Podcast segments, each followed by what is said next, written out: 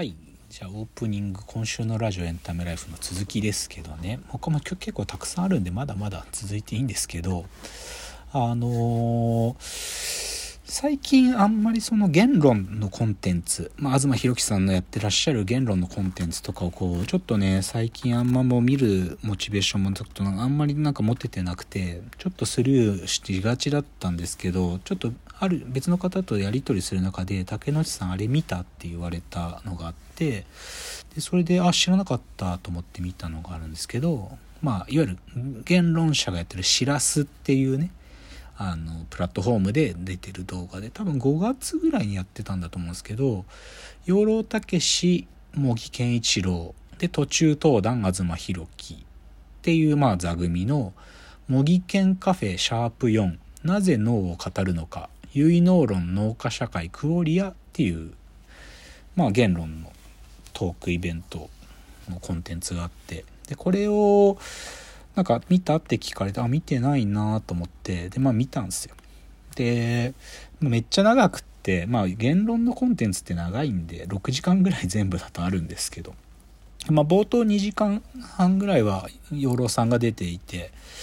まあ、養老さんまだ元気でな、よかったなって思う。まあ、養老さんがもう喋ることはなんかもう、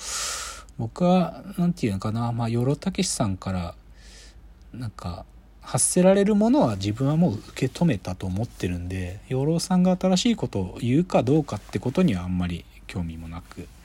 で、茂木さんも、茂木さんが言うことも基本的には僕は興味もなく まあなんていうかその座組で何か語られるかなと思って聞いてて、そんなに大きい刺激はないですよね。まあちょっとアートの話。あの、養老さんがまあ前半で帰られて、茂木さんと東さんの話で、で、アートの話してる時に、チンポムの話題とかね、ちょっとしてましたね。チンポムが、まあまだ安倍さん安倍晋三さんが亡くなる前に安倍晋三さんと安倍昭恵さんがこうチンポムと一緒に撮った写真をあげるっていう話があってで彼らの体制チンポムっていうのは反体制なのにそこにかしこまった形でこう出るってことはアート彼らの作家性からして問題があるんじゃないかみたいなことを東さんが言うところとかはまあ面白かったし他にもねなんか NFT の文脈で、まあ、草野恵美さんって方いらっしゃるんですけど彼女が作っているものに対してアズマンはどう思うみたいなこと聞いててまそこら辺はね東さんの独特の立ち位置で彼が言うのはフェミニズム的戦術を持ってる人と自分は積極的に絡まないようにしてるんだと。まあそれは自分がどうしても攻撃の対象になりやすいのでそういう態度を取ると言ってましたけどそれはまあ半分わかるようでまあもう半分は少し東さんがその態度を軟化した方がいいかなという気もするんですけどねでもまあ東博樹はまあ何て言うか僕は基本彼の活動は何て言うのかな日本知識人のたちの中では異色ですからねやっぱりね大学っていう権威に依存しないで独立した形で自分の言論活動を続けるために会社をやってますからね彼は。でしかもその大学の日本の大学っていうあの構造に彼は、まあ、それを軽蔑してるっていうのがね非常に共感しますよね。僕もそれが嫌だったんで。だからなんか影響力が自分の会社をすることで言論人としては小さくなるかもしんないけどその独立性をこそ自分は重要な価値観だと思うんだっていう態度を変わら彼は変わらないですからねそこは、まあ、彼の言う中身が何て言うかこうね若干攻撃されることを言っちゃう部分はだんだん増えてきてはいるんだろうけどでもそのスタンスを変えない部分はいつまでもまあ僕は尊敬する部分ですけどね。っていうのはまあでも言論久しぶりに聞いてなんかその感じを思い出しましたね。ちょっと全く違う話で右傑さんの話をしましょうか。雨に穴と書く右傑さんっていう独特なホラー作品を作る YouTuber まあご本人は YouTuber って言ってるけどそこにとどまんないですけどね。作家ですよね。その右傑さんの新作ができててホラー作品長いですよ。1時間くらいの作品。YouTube で見れる。最後の5分で全てがひっくり返る。差出人不明の仕送り。という動画が出てますけどね。これすごいですよ。またすごい。はっきり言って何て言うかな。無駄な映画ホラー映画の無駄な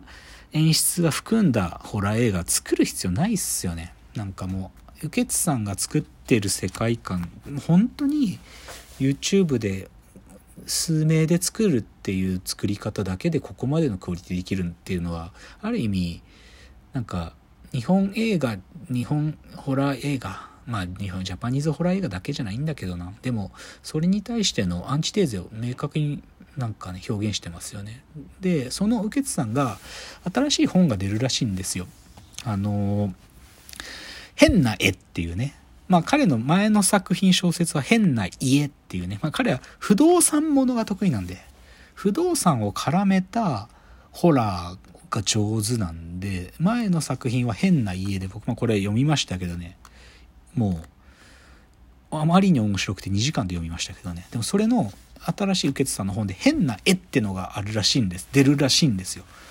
で、これいつ出るのか明示されたいんだけど、でもこれは面白さ、10月の終わり頃だったかな。出るらしいんで、これ買いますよ。絶対面白いと思う。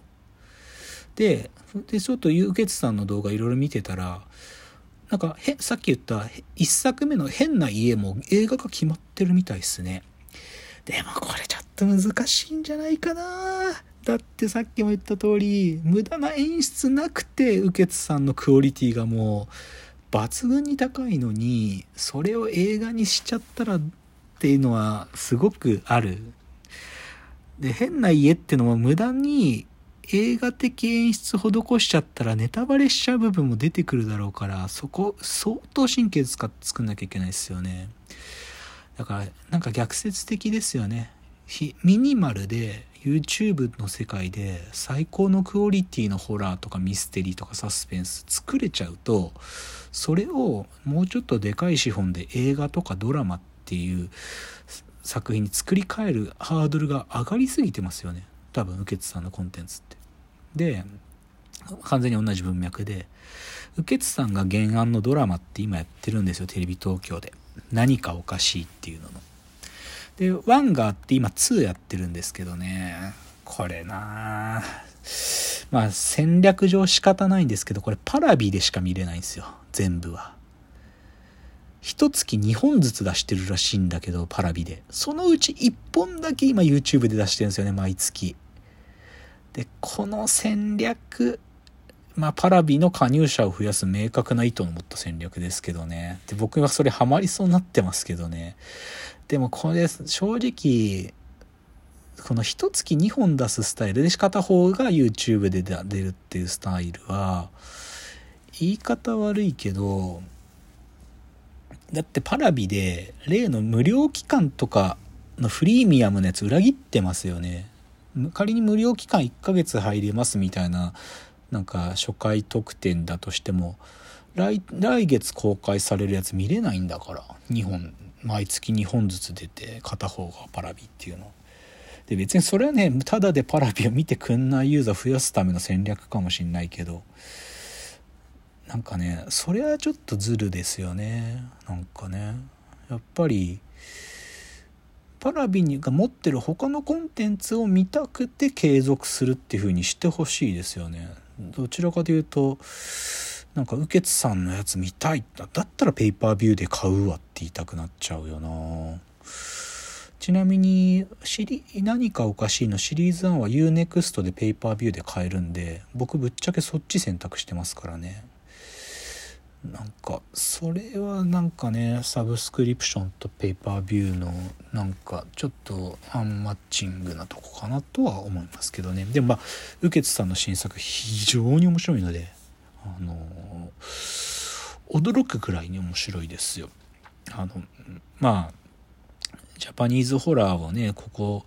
僕は45年ずっと腐してて腐しててっていうか正直全然怖さがないしもっとできないのかなってずっと思ってる中で現れた映画の文脈とは全く違うところから現れた右傑さん雨に穴と書く右傑さんっていう作家がある意味僕のヒーローですからね。もうとにかくぜひ見ていただきたい。これはなんか皆さんにぜひ押すっていうお話ですね。じゃああまあじゃあちょっと次も続けましょうか。今週のラジオエンタメライフ今週は長いバージョンで次まで続きます。